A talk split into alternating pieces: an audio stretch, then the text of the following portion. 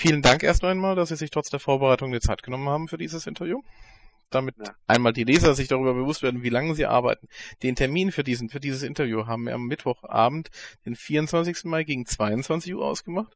Und das Interview selber führen wir jetzt gerade am Sonntagnachmittag um 14 Uhr. Ungewöhnliche Zeiten für eine Behörde. Kommen Sie denn überhaupt im Moment zum Schlafen?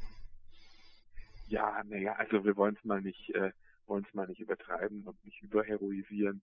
Äh, schlafen schon noch, aber der ganze Rest äh, also Freizeit äh, und ähnliches Wochenenden gibt es natürlich in der Vorbereitungszeit für das Kernteam dann nicht mehr. Aber äh, ein paar Stunden Schlaf kommen schon noch bei rum. Wie viel arbeiten Sie jetzt momentan? So am Tag ungefähr. Wie sieht ein äh, solcher Arbeitstag bei Ihnen aus? Ja, das kann man, also das kann man schwer so, äh, so idealtypisch äh, sagen, weil es halt dann doch äh, von Woche zu Woche andere Dinge sind, die im Vordergrund stehen. Also man, wir sind ja hier ein, ein Team von vier Leuten, die hier fest angestellt im Kulturamt arbeiten, ähm, haben hier ein ähm, drei Büros, ein Großraumbüro und zwei weitere Büros im Kulturamt in Erlangen. Und ähm, ähm, im Augenblick sind wir aber ergänzt um drei weitere freie Mitarbeiter, die wir jetzt für ein paar Wochen dazu geholt haben um äh, drei weitere Praktikantinnen. Also das ist jetzt schon richtig, äh, hier brodelt's richtig, ist schon richtig lebendig hier unter der Woche und äh, wenn dann dauernd überall die Telefone gehen und äh, Versandaktionen gleichzeitig laufen und so weiter. Aber es ist schon so, dass halt von Woche zu Woche andere Dinge im Vordergrund stehen. Im Augenblick steht die Fertigstellung des Programmheftes mit der Comic-Szene zusammen im Vordergrund. In der letzten Woche waren unsere, waren die äh, Menschen, die für uns Ausstellungen vorbereiten, hier zusammen mit dem Ausstellungsdesigner, den wir äh, schon seit vielen Jahren aus Frankreich haben. Und dann sind halt die einzelnen Ausstellungen durchgesprochen worden und Bilderrahmen ausgesucht worden und äh, also mehr diese ausstellungsorganisatorischen Dinge im Mittelpunkt gestanden. In der Woche davor dann wieder war es die Fertigstellung der Messeplanung. Also das ändert sich schon ähm, von Tag zu Tag. Aber es sind schon ähm, es sind schon 14 15, 16 Stunden Tage so in der in letzten Vorbereitungswochen sind schon die Regel. Ja, das ist schon so. Das heißt also, Freizeit haben Sie momentan nicht allzu viel. Nee, und das ist ja auch so, dass ähm, viele, die jetzt nur unseren Comic-Salon kennen, die denken halt, dass wir zwei Jahre lang nichts anderes machen, als den Comic-Salon vorzubereiten. Aber in Wirklichkeit ist das ist der Comic-Salon natürlich ein wichtiges und großes Festival, aber nur eine von verschiedenen Veranstaltungen, die wir äh, parallel dazu noch machen müssen. Also wir haben ähm, äh, wir haben gerade mal zwei Monate nach dem Comic-Salon des Erlanger Poetenfest, wird vom gleichen Team organisiert und ist in der Literaturbranche äh, hat eine ähnliche Position in der Literaturbranche wie der Comic Salon im, im Comic-Bereich. Also es gilt als, äh, wie hat letzte, letztes Jahr die FAZ so schön geschrieben, Mutter der deutschen Comic äh, der deutschen Literaturfestivals, das Erlanger Poetenfest. Und das ist also auch eine riesige Veranstaltung, geht auch über vier Tage, kommen auch 60, 70 Autoren, kommen auch 15.000 Besucher. Also wir haben zwei Monate später das nächste Festival. Ich muss also jetzt schon irgendwie das hinkriegen mit bestimmten Mitarbeitern parallel zum Comic-Salon auch schon das Poetenfest vorzubereiten. Dann ist dieses kleine Team, ergänzt um zwei weitere Halbtagskräfte, ja auch zuständig für alles, was in Erlangen sonst noch so an Veranstaltungen passiert. Also wir heißen kulturelle Programme heißt dieses Sachgebiet und wir organisieren hier auch die Schlossgartenkonzerte. Wir organisieren äh, letztes, am letzten Woche ein, Liter Kinder- und Jugendliteraturwochenende organisiert. Wir bereiten Fachtagungen für Kultur für Kulturvereine vor und so weiter. Also es laufen halt immer noch viele Dinge parallel und das ist eigentlich das, was äh, dann so belastend ist, wenn man sich jetzt ähm, ein Jahr lang zu viert auf die Vorbereitung des Comic-Salons konzentrieren könnte, dann könnte man das vielleicht etwas gelassener alles sehen. Aber es müssen halt sehr viele Dinge gleichzeitig passieren. Und da muss man sagen, da ist der Comic-Salon äh, in seiner Größenordnung äh, schon eine Überforderung unserer personellen und organisatorischen Strukturen hier und so. Aber man will es ja so. Sie leiten zwar ein städtisches Amt, aber Sie kommen eigentlich aus einer ganz anderen Ecke. Erzählen Sie uns doch etwas darüber. Um Himmels Willen, nicht, dass hier äh, dass hier, dass, dass hier Amt, dass mir Amtsanmaßung unterstellt wird. Also ich leite kein Amt. Ich leite maximal, ich bin also in der städtischen Hierarchie nicht sehr hoch. Ich leite maximal ein Sachgebiet. Und das ist eben das Sachgebiet, was Festival, also was kulturelle Programme heißt und eben für Veranstaltungen, für Kulturveranstaltungen in Erlangen zuständig ist. Dann gibt's, da gibt's noch einen Amtsleiter, eine Sachgebiet, eine Abteilungsleiterin über mir, dann gibt's noch einen Amtsleiter über mir. Also ich bin nicht im gleichen Vergleich zum Fischer, meinem Vorgänger als Leiter des Comic-Salons, der über einen bestimmten Zeitraum auch Leiter des Kultur- und Freizeitamtes in Erlangen war, bin ich das nicht. Ich organisiere die Festivals und andere Kulturveranstaltungen, aber äh, bin nicht der nicht die Verwaltungsspitze dieses großen Kultur- und Freizeitamtes, wo ja auch äh, Jugendzentren dazugehören, soziokulturelle Stadtteilarbeit dazugehört, Sing- und Musikschule dazugehört und so weiter. Also das, das, da, da will ich mir nicht anmaßen. Ja, aber das stimmt. Also ich bin, ich komme eigentlich, ich habe Theater, Theater- und Medienwissenschaften in Erlangen studiert und wollte eigentlich äh, lange Zeit, gab für mich eigentlich lange Zeit kein anderes Ziel, als im Theater zu arbeiten. Aber ich habe dann während meines Studiums schon relativ bald begonnen, ähm, erstens selber ein Theaterfestival zu organisieren. Also habe ich schon ähm, gemerkt, dass meine meine persönlichen äh, ja meine persönlichen Ambitionen vielleicht doch stärker in die organisatorische oder in die Kulturmanagement äh, Richtung gehen, als jetzt unbedingt selbst auf der Bühne zu stehen oder Regie zu führen. Aber ich dachte doch, dass ich das äh, ausschließlich im Theatergenre tun werde. Und dann habe ich aber über meine eigenen Aktivitäten, ich habe ein Studententheaterfestival in Erlangen gegründet und viele Jahre gemacht, bin ich in Kontakt mit dem Kulturamt gekommen. Ähm, die, die, der, der Karl Manfred Fischer ist über meine Aktivitäten bei diesem Studententheaterfestival auf mich aufmerksam geworden, hat mich gefragt, ob ich mich auch in der Organisation seiner Festivals mitarbeiten würde. Und so bin ich dann reingerutscht in die Festivals, die Karl Manfred Fischer erfunden und organisiert hat, also Poetenfest, Figurentheaterfestival und Comicsalon. Und dann habe ich gemerkt, dass ich diese Vielfalt, äh, diese unterschiedlichsten Anforderungen so anstrengend das sein mag, weil man halt nie in einem Genre der absolute Spezialist ist, sondern immer auf Ratgeber angewiesen ist, weil man kann ja nicht gleichzeitig sich im Bereich Musik, Literatur, Comic, äh, bildender Kunst, Theater gleichermaßen auskennen. Ähm, aber dass diese Vielfalt doch auch sehr interessant ist und dass es spannend ist, nämlich die Dinge so gegenseitig auch überschneiden und befruchten. Und deswegen habe ich mich dann entschieden, als äh, es sich abzeichnete, dass auch Karl Manfred Fischer mal irgendwann in Ruhestand gehen muss, äh, als ich dann die Chance gegeben hat, dann in verantwortlicher Position diese Festivals zu machen, dann habe ich das, habe ich diese Chance ergriffen und so bin ich dann halt in einer Stadtverwaltung gelandet. Also habe mich jetzt nicht bewusst für eine für eine Verwaltungslaufbahn oder sowas entschieden. Das ist auch hier, wenn man uns hier beim Arbeiten beobachten würde, käme man jetzt auch nicht auf die Idee, dass es so in einer Stadtverwaltung zugeht. Ähm, halt unter dem Dach oder im Schoß der Stadt Erlangen und das ist auch gut so, das hat auch viele Vorteile. Aber es sind mehr die Inhalte, die mich dann doch äh, äh, dazu gebracht haben, das zu machen, als jetzt die Struktur, in der es geschieht. Wann haben Sie eigentlich mit der Organisation des diesjährigen Comic-Salons begonnen? Naja, also die, die ähm, inhaltlichen Vorüberlegungen sind dieses Mal für Erlanger Verhältnisse sehr bald, haben dieses Mal sehr bald begonnen. Ich habe eigentlich ähm, Angoulême ähm, vor also Angoulême vor einem Jahr, also nicht Angoulême Januar diesen Jahres, sondern schon Januar letzten Jahres, begonnen, die ersten Gespräche zu führen, was Ausstellungen anbelangt, weil wir da uns ein paar ehrgeizige Ziele gesetzt hatten. Ich habe das ja auch, äh, muss man ja auch keinen Hehl draus machen. Wir hatten ja eigentlich auch schon angekündigt, dass wir Johanns Fahr präsentieren wollen in Erlangen. Und da war mir dann schon klar, dass das Dinge sind, die man frühzeitiger angehen muss, äh, wenn man äh, ja, wenn man sehr spezielle Programmvorstellungen hat, kann man es halt nicht so auf sich zukommen lassen, was dann so im, im halben Jahr vor dem Salon zu kriegen ist und wer gerade zufällig Zeit hat, sich mit uns zu beschäftigen. Also wir haben relativ frühzeitig begonnen mit inhaltlichen Überlegungen, die dann halt äh, mehr oder weniger intensiv parallel zu einem Figurentheaterfestival, parallel zu einem Poetenfest und so betrieben werden konnten. Ähm, gut, die Johanns Fahrausstellung hat nicht geklappt. Ein paar andere Sachen, die wir frühzeitig inhaltlich wollten, haben funktioniert. Auch die Überlegungen, dass wir den diesjährigen Salon äh, sehr stark äh, dem, dem, der deutschen Zeichnerszene widmen, ist schon vor anderthalb Jahren entstanden, äh, weil es auch mit einer Kooperation mit dem Comic-Con in Neapel zusammenhing. Also inhaltliche Vorüberlegungen eigentlich schon mit Beendigung des letzten Salons.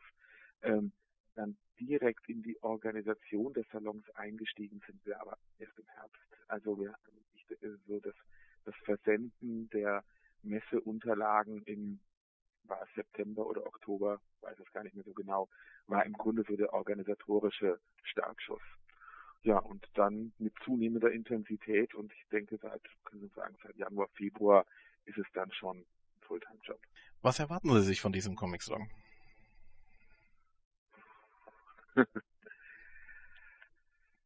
Ja, die Frage ist eher, was erwarten die anderen von, von dem diesjährigen Comic-Salon? Ähm, ich, ja, also wir, für uns ist es immer, was heißt erwarten? Für uns ist es immer ein sehr, sehr nervenaufreibendes. Wir sind äh, uns unserer Sache hier äh, im Team nie so hundertprozentig sicher, ob wir das alles richtig machen, ob wir die richtigen Entscheidungen treffen, ob wir das Publikum wiederfinden werden, ob wieder genug Besucher kommen werden, äh, ob die Entscheidungen, die wir inhaltlicher Art setzen oder treffen, ob die auch Interesse im Publikum stoßen. Kann ja sagen, irgendwie die Entscheidung, deutsche Zeichner zu zeigen, äh, ist ähm, äh, klingt vielleicht nicht so spektakulär, wie wenn man jetzt Ausstellungen mit internationalen Stars macht. Andererseits ist es nicht, ist es weiß Gott nicht einfacher, äh, sondern diplomatisch fast etwas komplizierter äh, und auch organisatorisch jetzt nicht unbedingt einfacher nur weil die Künstler in Deutschland leben, muss man genauso die Künstler besuchen, die Dinge aussuchen. Äh, unserer Sache hier äh, im Team nie so hundertprozentig sicher, ob wir das alles richtig machen, ob wir die richtigen Entscheidungen treffen, ob wir das Publikum wiederfinden werden, ob wieder genug Besucher kommen werden, ob die Entscheidungen, die wir inhaltlicher Art setzen, wollen. Natürlich hoffen wir, dass wir da auch ja eine positive Tendenz nicht nur aufgreifen können in Deutschland, dass also deutsche Zeichner auch auf dem Markt eine Rolle spielen, sondern dass wir das auch vorantreiben können mit bestimmten Ausstellungen. Wir hoffen, dass wir durch die Ausstellung, in der wir deutsche Manga-Zeichnerinnen zeigen, vielleicht einen winzigen Baustein dazu beitragen können, dass es vielleicht doch eine, einen Brückenschlag zwischen den zwischen dem Manga-Publikum und dem klassischen Comic-Publikum gibt und so weiter. Also wir erhoffen, wir hoffen immer, dass wir, dass wir durch den Salon in Erlangen nicht nur die Comic-Szene erreichen, sondern dass wir zunehmend allgemein kulturinteressiertes Publikum erreichen, dass man dann auch für bestimmte, zumindest für bestimmte Formen äh, der Comic-Kunst interessieren und gewinnen kann. Das sind Dinge, die wir uns erhoffen. Von erwarten kann da keine Rede sein. Stichwort Manga. Jetzt fehlt ausgerechnet einer der großen Manga-Verlage. Tokyo Pop wird nicht mit einem eigenen Stand auf der Messe vertreten sein. Und das, obwohl in diesem Jahr eben durch eine dieser Ausstellungen ein nicht unerheblicher Schwerpunkt auf deutschen Mangakas liegen wird. Woran liegt es eigentlich, dass der Verlag nicht kommen wird? Also ich bin weder in der Lage, noch würde ich es wagen, Verlagspolitik von Tokyo Pop zu kommentieren. Aber äh, ich gehöre auch nicht zu denen, die das jetzt irgendwie kritisieren dass Tokyo Pop nicht da ist. Also ich habe da auch einen Austausch zu dem Thema mit dem Herrn Dr. Kaps und ich verstehe selbstverständlich die betriebswirtschaftliche Entscheidung seitens des Tokyo Pops, die sagen, es gibt wichtigere und publikumsträchtigere spezielle Manga-Veranstaltungen. Sie müssen ihre Aktivitäten konzentrieren und sie konzentrieren sich auf die Veranstaltungen, die jetzt schon ihnen ein breites äh, Manga-Publikum zuführen. Ich hoffe auf der anderen Seite, dass äh, wir in Zukunft stärkere Unterstützung erfahren in unseren Bemühungen, Manga in Erlangen auch zu einem Thema zu machen. Natürlich können wir das nicht, also wir bemühen uns jetzt zwar, wir machen eine Ausstellung, wir laden Künstler ein, wir machen auch Veranstaltungen darum herum, aber erstens äh, sind wir hier keine Manga-Spezialisten, zweitens wollen wir die Veranstaltung auch nicht umdrehen zu einer schwerpunktmäßigen Manga-Veranstaltung, aber wir finden, dass es falsch wäre, wenn das Thema Manga und das Manga-Publikum hier für dieses Publikum Erlangen nicht auch ein wesentlicher Termin und ein wesentlicher Ort würde. Aber das schaffen wir natürlich nicht alleine, sondern das schaffen wir natürlich nur mit den Verlagen, die sich da auch engagieren. Das ist ja überhaupt die Geschichte des Comic-Salons Erlangens ist ja nicht, dass äh, sich das Kulturamt in Erlangen zurückgelegt und was könnten wir denn noch machen? Wo könnten wir denn der Welt mal zeigen, wo es lang geht? Äh, wir machen jetzt mal die tollste Comic-Veranstaltung aller Zeiten, sondern die Geschichte des Salons ist ja, oder der Salon ist ja so entstanden, dass Erlangen gesagt hat, ja gut, das ist, äh, wir sehen in den 80er Jahren in einer, einer aufkommenden äh, Comic-Welle, sehen wir ein großes Potenzial und wir äh, haben hier ein paar Leute, die ganz gut Veranstaltungen organisieren können. Wir haben ganz ordentliche Räume und wir haben ein bisschen Etat, den wir zur Verfügung stellen, um hier eine Bühne zu schaffen. Und die Verlage bespielen diese Bühne dann und bescheren sich selbst ein großes Wesen oder maßgebliches Comic-Festival in Deutschland.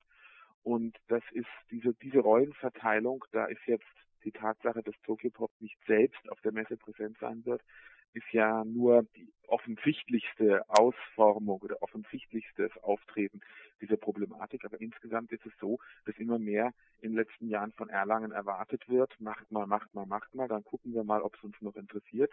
Also die, äh, die Rollenverteilung ist da inzwischen eine andere geworden. Wir sind nicht mehr nur die die, die Schaffer einer Infrastruktur und einer, einer Bühne und die, die, die Organisatoren einer Öffentlichkeitsarbeit drumherum, sondern äh, wir müssen maßgeblich äh, für Künstlereinladungen sorgen und wir müssen das Ganze äh, ohne Beiträge zum Programm der Verlage äh, auch finanzieren und so weiter. Also diese Rollenverteilung ver verändert sich ein wenig. Das ist auch schwierig, weil ähm, das wird, das werden wir in Erlangen nicht durchhalten können, wenn sich die Verlage da zunehmend zurückziehen und sich auf äh, rein ihre Messepräsenz konzentrieren. Also, um darauf zurückzukommen, ich bin natürlich enttäuscht darüber, gar keine Frage, dass Tokyo Pop unsere Bemühungen in Richtung Manga nicht in dem Sinne würdigt, dass sie sagen, wir engagieren uns da auch gleich mit. Aber ich kann das natürlich akzeptieren, dass sie sagen, wir warten erstmal ab, wie ernst sie das in Erlangen meinen. Und in zwei Jahren sind wir dann vielleicht dabei. Richtung Manga gesehen. Vor wenigen Tagen konnte das Kommen von einem der prominentesten japanischen Mangakas, Gosho Aoyama, offiziell bestätigt werden. Wie wichtig ist denn sein Kommen für den Comic-Salon? Wir haben uns da weit aus dem Fenster gelehnt. Das kostet auch eine Menge Geld, so jemanden einzuladen.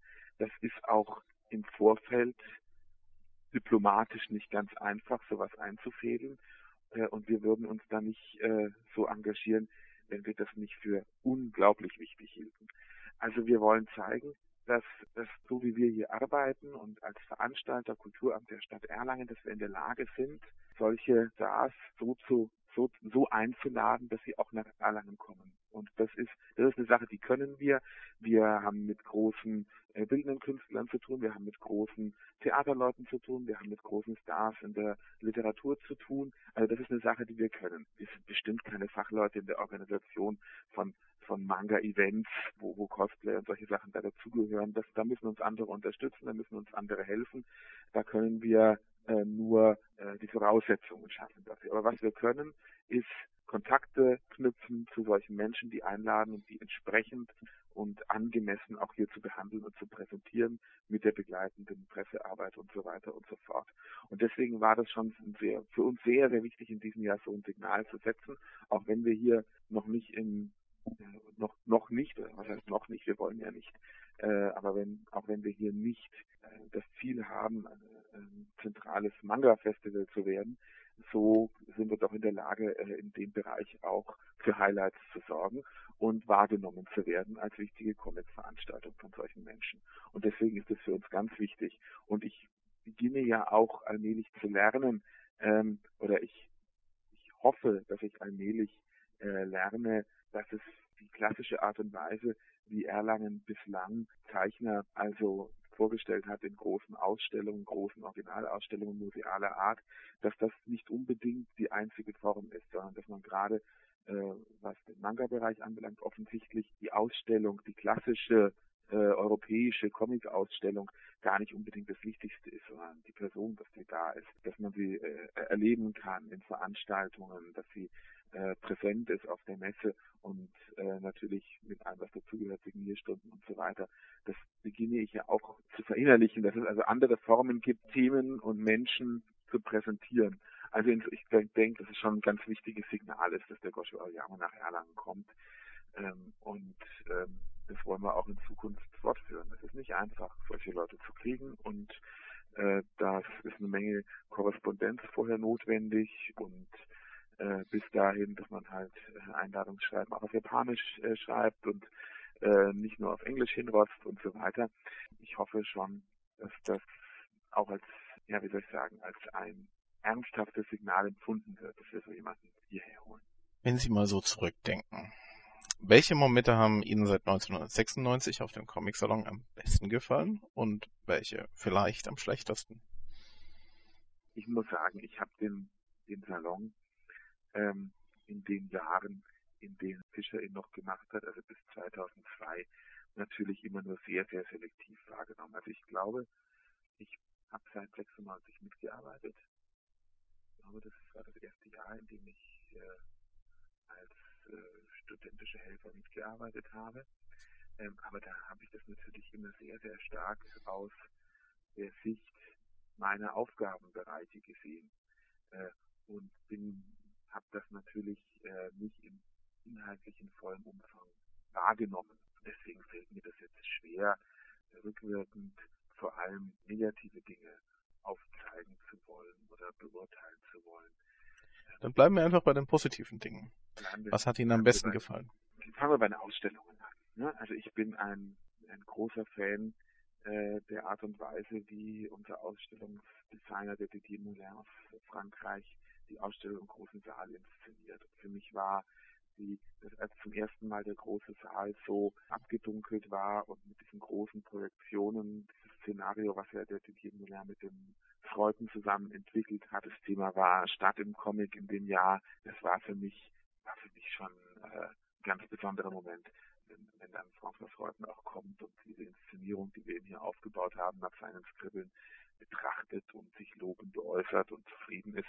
Aber Sie sehen schon, es ist die Sichtweise eines, der auch zu der Zeit für die Realisierung zuständig war. Also ich habe mich halt äh, natürlich ganz besonders gefreut, äh, wie, er, wie er dann hier war und seinen Vorstellungen gesprochen hat.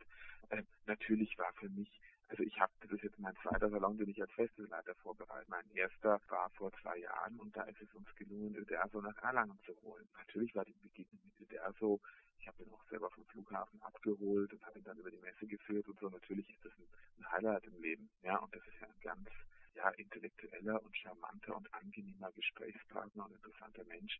Äh, es, es sind schon so die Begegnungen, die da, die einem dann besonders präsent bleiben.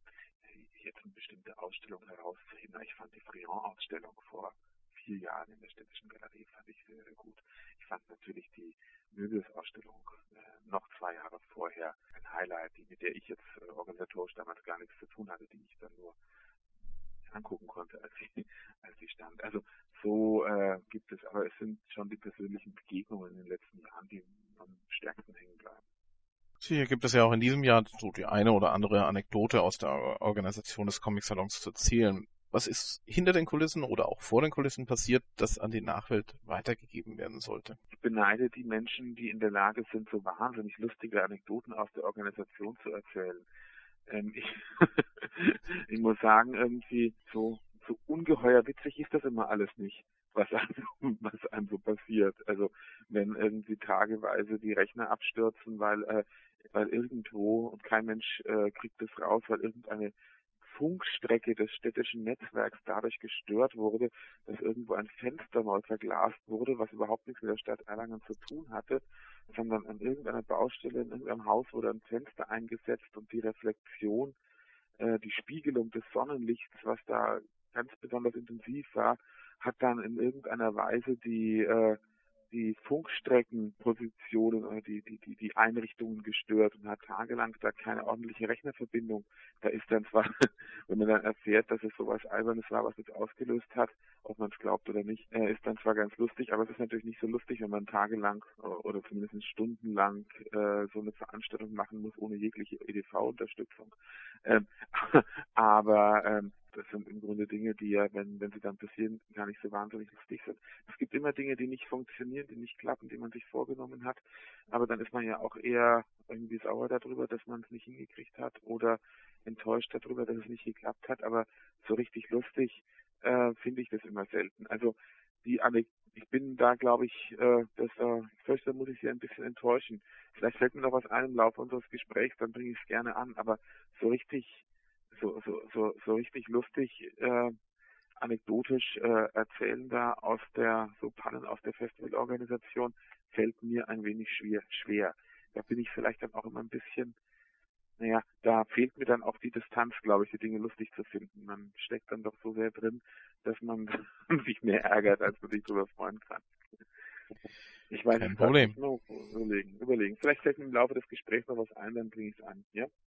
Okay. Wenn Sie sich einmal selbst einschätzen müssten, was wären Sie? Comic Freak, Comic Fan, Comic Begeisterter, Comic Kenner oder gar kein Comicleser?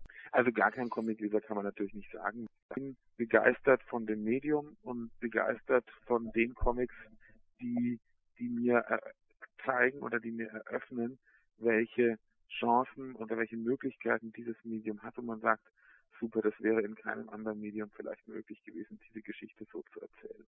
Also insofern würde ich mich als Comic-Begeisterten durchaus bezeichnen. Fan ist was anderes, denke ich. Äh, da gehört ein bestimmtes, bestimmte, bestimmte Lebenshaltung da dazu. Der Comic bestimmt beruflich mein Leben, aber nicht mein Privatleben. Ähm, also Comic-begeisterter, Comic-Leser, ähm, ähm, nicht äh, seit vielen, nicht seit der frühen Kindheit und Jugend. Comic-Leser aus beruflichen Gründen und begeistert von vielen Dingen, die ich in den letzten Jahren dadurch, dass ich aus beruflichen Gründen mich damit begonnen habe zu beschäftigen, dann lesen konnte und durfte und die mich begeistern konnten. Sie sind ja auch in der Jury des Max und Moritz Preises und müssen daher auch einige Comics lesen. Wie viele Comics lesen Sie so durchschnittlich in der Woche, sagen wir mal? Das, das, ich würde da auch keinen Wochendurchschnitts, keine Wochendurchschnittszahlen nennen wollen und können, weil ich bestimmt nach dem Salon, wenn ich dann das Poetenfest vorbereite, mehrere Wochen lang kein Comic in die Hand nehmen werde, weil dann muss ich mich durch die Einsendungen von, von dem diesjährigen Comic-Salon. Ähm, ich nicht alle äh, von der ersten bis zur letzten Seite, das muss man ja nicht immer, ne? aber einen großen Anteil davon gelesen habe und also schon ähm, schon äh, einige hundert Comics der letzten zwei Jahre in der Hand hatte.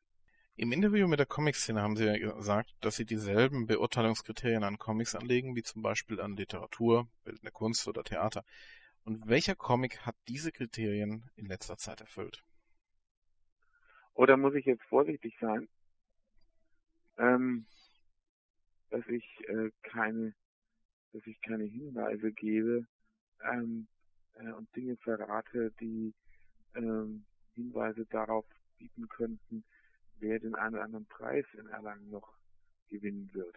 Aber wir können uns ja mal, also äh, wir können uns ja mal an den Nominierten des äh, der Max und Moritz Preise entlang arbeiten. Also äh, ich, ich will das erstmal versuchen, irgendwie generell zu erklären, wie das gemeint war in dem Interview. Also ähm, es gibt, es gibt, wenn, wenn man ein Fan eines bestimmten Genres ist, dann ist man bereit oder äh, neigt dazu, äh, Dinge äh, zu verzeihen, äh, zu akzeptieren, zu verzeihen, äh, weniger kritisch zu sein, wie man es jetzt vielleicht äh, gegenüber anderen Kunstformen ist, äh, die einem nicht so nahe sind. Und ähm, äh, ich äh, oder andererseits, das, das, das gibt es ja auch, dass man, ähm, dass man überkritisch wird und einem gar nichts mehr gefällt in, in dem Bereich, in dem man arbeitet. Das ist auch gefährlich. Aber ähm, in äh, äh, ich, ich fand es wichtig, diese Aussage zu treffen, weil das Interview, gut, das, äh, der Comicfilm werden das schon schwerpunktmäßig Menschen lesen, die was mit Comics zu tun hatten, aber ich habe das auch, ähm, versuche ja meine Aussagen auch äh, politisch äh, äh, dahingehend zu richten an, dass, dass, dass, dass, dass Menschen, die wie ich ja auch selbst irgendwie keine Comic-Sozialisierung hinter sich haben, trotzdem, äh, äh dass man die, dass, dass die, dass die einen verstehen, warum man äh, äh, dieses Genre ernst nehmen soll und beobachten soll und genauso wahrnehmen soll wie andere Kultursparten auch. Also es war schon auch eine bewusste, eine be bewusste äh, kulturpolitische Äußerung, um zu zeigen, das ist jetzt, also finde, ja, also ist ja nur ein Comic, ja. Diese Formulierung, die gilt nicht, die gibt's nicht. Und damit, das, das meinte ich damit. Das ist also das, äh, das Hauptkriterium ist die Qualität, äh, die an einen Comic äh, genauso anzulegen ist wie an jede andere Kunst, äh, auch und die zeigt sich halt oder die äh, die findet man halt, wenn man das Gefühl hat, dass jemand dort ähm, sich in einem, dass, dass, dass der Künstler in diesem Medium etwas ausdrückt, was zentral, was zentral, was ein Anliegen ist, was zentral wichtig für ihn ist, wo er nicht anders kann, als sich in diesem, als in diesem Medium diese Geschichte zu erzählen. Und ähm, natürlich gibt es ähm, gibt dann auch das das äh, trifft natürlich nur auch nur bestimmte Bereiche äh, des Comics, so wie es auch nur an bestimmte Bereiche. Es gibt natürlich auch Unterhaltungsformen im Film, Unterhaltungsformen im Theater und so weiter, wo man jetzt vielleicht äh, dieses Existenzielle nicht so sehen, nicht so äh, äh, äh, äh, in den Mittelpunkt stellen sollte, aber die Qualitätsansprüche, dass man bestimmte Techniken beherrscht und sowas, die müssen da natürlich auch gelten. Aber ich finde, also mich faszinieren Dinge dann, äh, wenn man wenn man merkt, diese Geschichte musste erzählt werden und diese Geschichte konnte nur so erzählt werden, wie sie da erzählt wird. Und mich, naja, jetzt müssen wir halt noch die dritte, vierte, zehnte, fünfzehnte, fünfundzwanzigste Folge irgendwie machen und irgendwie die Seiten füllen und da fällt uns schon noch was ein. Und ich tu mich, ich, ich bin da jetzt, tu mich da jetzt hart, äh, ähm, einzelne, äh, einzelne Veröffentlichungen ähm, zu nennen, zumal ich dann auch immer hier wieder unter Namens- und Wortfindungsstörungen leide, wenn ich die, wenn ich die richtigen Titel erwähne, aber ähm, äh, äh, äh, bitte helfen mir, was den genauen Titel anbelangt. Ähm, Larsenet, äh, ähm, der alltägliche Kampf, ne, mhm. ist, ist, für, ist für mich so ein, so eine Geschichte, äh, die äh, äh, äh, herausgegriffen, völlig äh, mir gerade so einfällt, ist für mich so eine Geschichte, wo ich diese Kriterien, die die sich, dass ich, in der sich diese Kriterien für mich erschlossen haben. Ich sage, ja, die wird genau so hier mit den Mitteln erzählt und da ist, da erzählt jemand mir etwas, was er unbedingt erzählen möchte und dann erreicht mich das. Und äh, äh, das habe ich äh, äh, äh, ähnlich empfunden, äh, wenn ich äh, Sachen aus der äh, Kollektion Ignaz gelesen habe, wie beispielsweise äh, äh, Chippy die Unschuldigen, ähm, aber auch um jetzt ein bisschen auch jetzt, äh, um auch was von den unterhaltsameren Sachen zu erwähnen, also Akt der Pirat ist für mich auch so einer, äh, wo ich, wo sich mir die Mö auch als jemand, der noch nicht über viele Jahre Comics verfolgt und und und und äh, äh, kein absoluter äh, Comic-Fan in dem Sinne ist, wo mich, wo sich mir auf einmal die das eröffnet, was die Möglichkeiten dieses Genres sind, wo ein Film beginnt vor meinen Augen, sich ein Film beginnt zu entwickeln und wo ich dann denke, diese Geschichte, die kann eben nicht anders erzählt werden als mit dem, als in der Form des Comics, wie es hier passiert. Also um jetzt ein paar Beispiele zu nennen. Ich hoffe, dass das nicht allzu wirr ist, was ich sage. Ich ringe ein wenig nach Worten. Gut, dann äh, möchte ich mich einfach äh, für die Gelegenheit des Interviews bedanken. Wünsche Ihnen noch viel Erfolg, viel Spaß, keine, hoffentlich auch bei der bei der restlichen Organisation des Comic Salons. Ja, jetzt habe ich gar keine lustige Anekdote mehr erzählt. Ich habe die, das da ist mir was eingefallen. Ich weiß, wie ich die ja? Mogamobos erst, erstmalig kennengelernt, wie ich die Mogamobos erstmalig kennengelernt habe.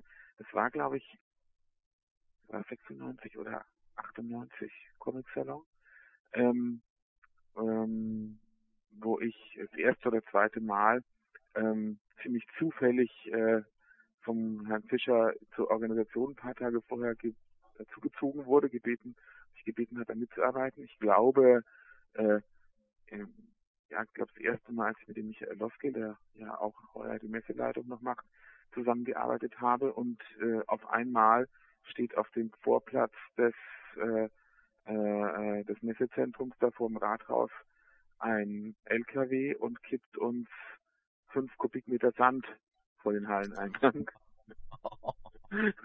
und äh, ich noch noch witzigerweise von einer Firma, die Körner heißt, also stand wirklich also ein Laster, der hat Sand abgeliefert von der Firma Körner Und als ich dann gefragt habe, was das soll, warum jetzt hier plötzlich eine Baustelle aufgemacht wurde, hier sei also in drei, zwei Tagen Eröffnung eines großen Festivals und so weiter, zeigte er mir also eine Bestellung, wo da stand, dass also fünf Kubikmeter Sand äh, zur Heinrich-Lades-Halle nach Erlangen geliefert werden müssen.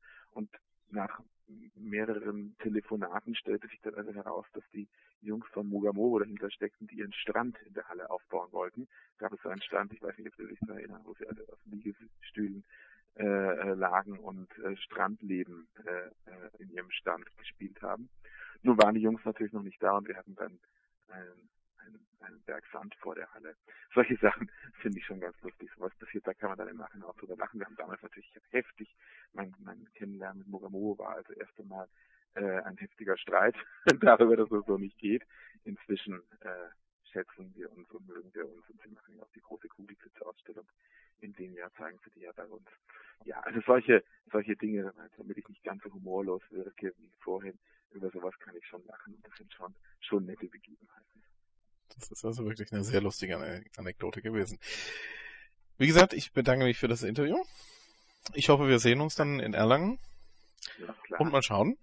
Vielleicht führen wir da auch nochmal dann ein kleines Interview so gegen Ende des Salons, um dann mal zu hören, wie es gelaufen ist. Vielleicht haben sie dann da auch noch die eine oder andere Anekdote zu erzählen.